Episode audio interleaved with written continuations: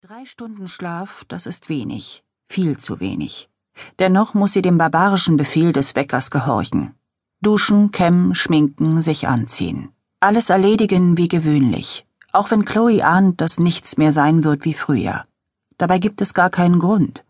Ein Zwischenfall wie viele andere, ohne Folgen. Aber warum dann dieses seltsame, unerhörte Gefühl, diese kleine Stimme, die ihr zuflüstert, dass ihr Leben sich geändert hat, für immer? Wenige Kilometer in der morgendlichen Rush-Hour, bis schließlich das Gebäude auftaucht, ein Koloss unter Kolossen. Schlicht, imposant, unendlich trist. Ein neuer Tag, der Chloe hoffentlich das nächtliche Grauen vergessen lassen wird, diese intensive Angst, die immer noch in ihrem Herzen, ihrem Kopf, ihrem Bauch sitzt. Der Aufzug, die Flure, die Begrüßungen, aufrichtiges und gespieltes Lächeln von allen Seiten. Emsiges Treiben erfüllt den Bienenstock, dessen kompromisslose Königin sie vielleicht schon bald sein wird. Nathalie begrüßen, ihre treue, ergebene Sekretärin, Pardieu begrüßen den Generaldirektor, der in einem geräumigen Büro unweit von ihrem thront. Ihm versichern, dass alles in Ordnung und man bereit ist, einen endlosen produktiven Tag im Dienst der expandierenden, sie alle ernährenden Agentur in Angriff zu nehmen. Vortäuschen, man hätte den Termin um 16 Uhr nicht vergessen, der so entscheidend für den neuen Großauftrag ist. Wie hätte ich den vergessen können? Seit Wochen denke ich an nichts anderes mehr, Monsieur. Verbergen, dass man so gut wie nicht geschlafen hat, dass man dem Tod ins Auge gesehen und der Termin um 16 Uhr nicht die geringste Bedeutung hat. Chloe öffnet die Tür des italienischen Restaurants und sieht sich nach Carol um. Dies ist ihr Treffpunkt, der Ort, an dem sie beide die Welt auseinandernehmen und sie dann neu zusammensetzen. Wo sie Komplotte schmieden, sich einander anvertrauen, über Gott und die Welt reden und natürlich unentwegt lästern. Entschuldige, ich bin spät dran. Padieu hat mir ausführlich erzählt, dass er sich ein Landhaus im Departement Allier gekauft hat. Was interessiert mich das? Soll er doch in seinen Schuppen einziehen und vor allem dort bleiben. Hauptsache, er macht endlich seinen Platz frei. Carol muss lachen. Hab ein bisschen Geduld, meine Liebe. Du weißt genau, dass der Alte in Kürze in Rente geht, und dann machst du es dir auf seinem Sessel bequem. Das ist noch gar nicht so sicher, entgegnet Chloe und ihre Miene verfinstert sich plötzlich. Schließlich sind wir zwei Leute in Wartestellung. Aber du bist seine Favoritin, das ist doch klar. Martins hat auch Chancen. Er legt sich ordentlich ins Zeug, dieser Arschkriecher. Wenn er das Rennen macht, bin ich ihm unterstellt, und ich fürchte, das ertrage ich nicht. Dann schaust du dich einfach nach was anderem um, meint Carol. Mit deiner Vita dürfte das kein Problem sein. Der Kellner nimmt die Bestellung auf und schlängelt sich geschickt zwischen den Tischen hindurch. Chloe trinkt ein Glas Wasser und legt wieder los. Ich muss dir was erzählen. Gestern Nacht hatte ich eine Heidenangst. Ich war bei einer meiner Kundinnen eingeladen. War Bertrand dabei? Nein, er hatte was anderes vor. Bist du sicher, dass er kein Doppelleben führt? wirft Carol ein. Er hat allzu oft etwas anderes vor, finde ich. Wir leben nicht zusammen und wir müssen nicht ständig aufeinander hocken. Klar, aber nachdem du ihn erst seit ein paar Monaten kennst, mache ich mir schon ein paar Gedanken über diesen mysteriösen Märchenprinzen. Als ihr klar wird, dass sie sich hier in eine Sackgasse manövriert hat, legt Carol den Rückwärtsgang ein. Du bist also zu dieser Party gegangen. War's denn nett? Kein bisschen. Es zog sich ewig hin. Ich habe mich schließlich einem Paar angeschlossen, das aufgebrochen ist, aber da war es schon fast zwei Uhr. Der Kellner erscheint mit einem Salat, einer Pizza und einer Flasche Mineralwasser. Guten Appetit, Mademoiselle.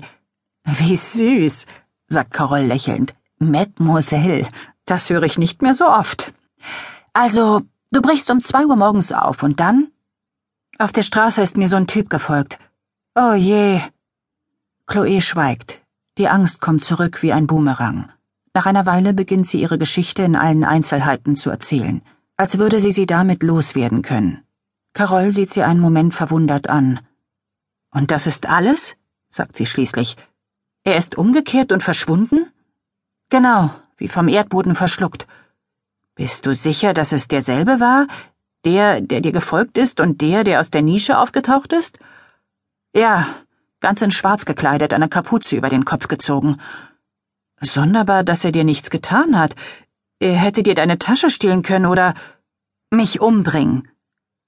Ja klar, sagt Carol mit sanfter Stimme. Aber Ende gut, alles gut. Vielleicht hat er sich nur einen Spaß daraus gemacht, dir Angst einzujagen. Ein sehr komischer Scherz, wirklich. Komm, vergiss die Sache. Carol stürzt sich auf ihren Salat. Das war nur ein blöder Zufall, nichts Tragisches. Jetzt ist es vorbei. Ich weiß nicht. Vielleicht ist er ja immer noch da und verfolgt mich weiter. Hast du ihn denn heute nochmal gesehen? fragt Carol besorgt. Nein, aber ich weiß nicht, ist nur so ein Gefühl. Das ist die Nachwirkung des Schocks, erklärt Carol. Und deine paranoide Neigung, die wieder neu erwacht ist, fügt sie in Gedanken hinzu. So einen riesigen Schrecken verarbeitet man nicht so schnell, aber das wird schon wieder, versichert sie mit einem Lächeln. Da Chloe schweigt, bietet Carol ihre ganze Überzeugungskraft auf.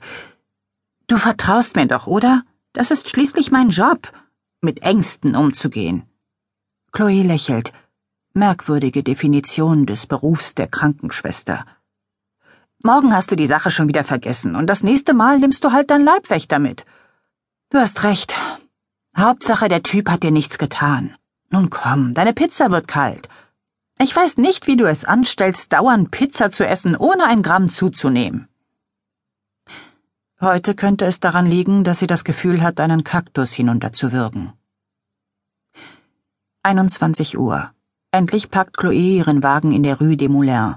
Sie hatte Bertrand zum Abendessen einladen wollen, doch nun ist es etwas spät, um sich noch an den Herd zu stellen. Es heißt immer, man sollte im Leben wissen, was man will, vor allem aber sollte man wissen, was man kann. Sein Privatleben auf dem Altar des Erfolgs opfern, seine Kompetenz, Ausdauer, Motivation und auch Diskretion ständig unter Beweis stellen, stets auf der Hut sein, vor allem wenn man eine Frau ist. Chloe holt ihre Post aus dem Briefkasten und steigt dann die Stufen der Außentreppe hinauf, mit dem Gefühl, den Mont Ventoux bei starkem Wind zu erklimmen. Endlich daheim. Ein hübsches Haus aus den 50er Jahren, umgeben von einem Garten mit vielen Bäumen, und sie die einzige Mieterin. Genau diesem Zweck dienen die Überstunden, um nicht in einem elenden Vorort in einem schäbigen Appartement zu hausen. Nur, dass Chloe viel mehr Zeit im Büro als in ihrem hübschen Haus verbringt – doch diese Absurdität hat sie schon lange aus ihren Gedanken verdrängt. Im Flur lässt sie die Post auf den marmornen Blumenständer im Schatten eines prächtigen japanischen Bonsai liegen. Sie geht zunächst ins Schlafzimmer, um die Kleidung zu wechseln. Nur in ihren Dessous macht sie es sich im Salon auf der Couch bequem und wählt die Nummer von Bertrand. Als er abhebt, entspannen sich ihre Züge. Nichts tut ihr so gut, wie seine Stimme zu hören. Sanft, tief und sinnlich wie eine handfeste Liebkosung. Hallo, Liebling. Ich hab mich schon gefragt, ob dich der Alte gekidnappt hat. Wir hatten heute um 16 Uhr einen wichtigen Termin, der sich wie gewöhnlich in die Länge gezogen hat. Und der Alte fand dann, das müsse gefeiert werden. Mit Champagner für alle. Du musst hundemüde sein, oder? Ja, vor allem, weil ich letzte Nacht nicht viel geschlafen habe. Ach ja, dein berühmter Abend. Und, wie war's? Der Schatten erscheint plötzlich ungebeten im Salon und pflanzt sich schamlos vor ihr auf den Perserteppich. Chloe zittert am ganzen Leib und zieht ängstlich die Beine an. Ich habe mich ohne dich gelangweilt. Du hast mir gefehlt. Das will ich doch hoffen. Soll ich noch vorbeikommen? Ich habe nichts zum Essen vorbereitet. Ich hab schon gegessen. Fehlt nur noch das Dessert. Lässt du mir etwas Zeit, um mein Bad zu nehmen? Eine halbe Stunde, flüstert Bertrand. Keine Minute mehr. Abgemacht. Also leg ich besser schnell auf. Chloe beendet das Gespräch mit einem genießerischen Lächeln um die Lippen. Zum Glück ist alles sauber und aufgeräumt. Fabienne hat ihren Job gut gemacht. Die Überstunden haben einen weiteren Vorteil. Chloe muss sich nicht auch noch um den Haushalt kümmern. Und so beschließt sie, ins Bad zu gehen und sich schön zu machen für diesen Mann, der auf so wunderbare Weise jede Parzelle der Leere in ihrem Leben ausfüllt. Oder fast immer ein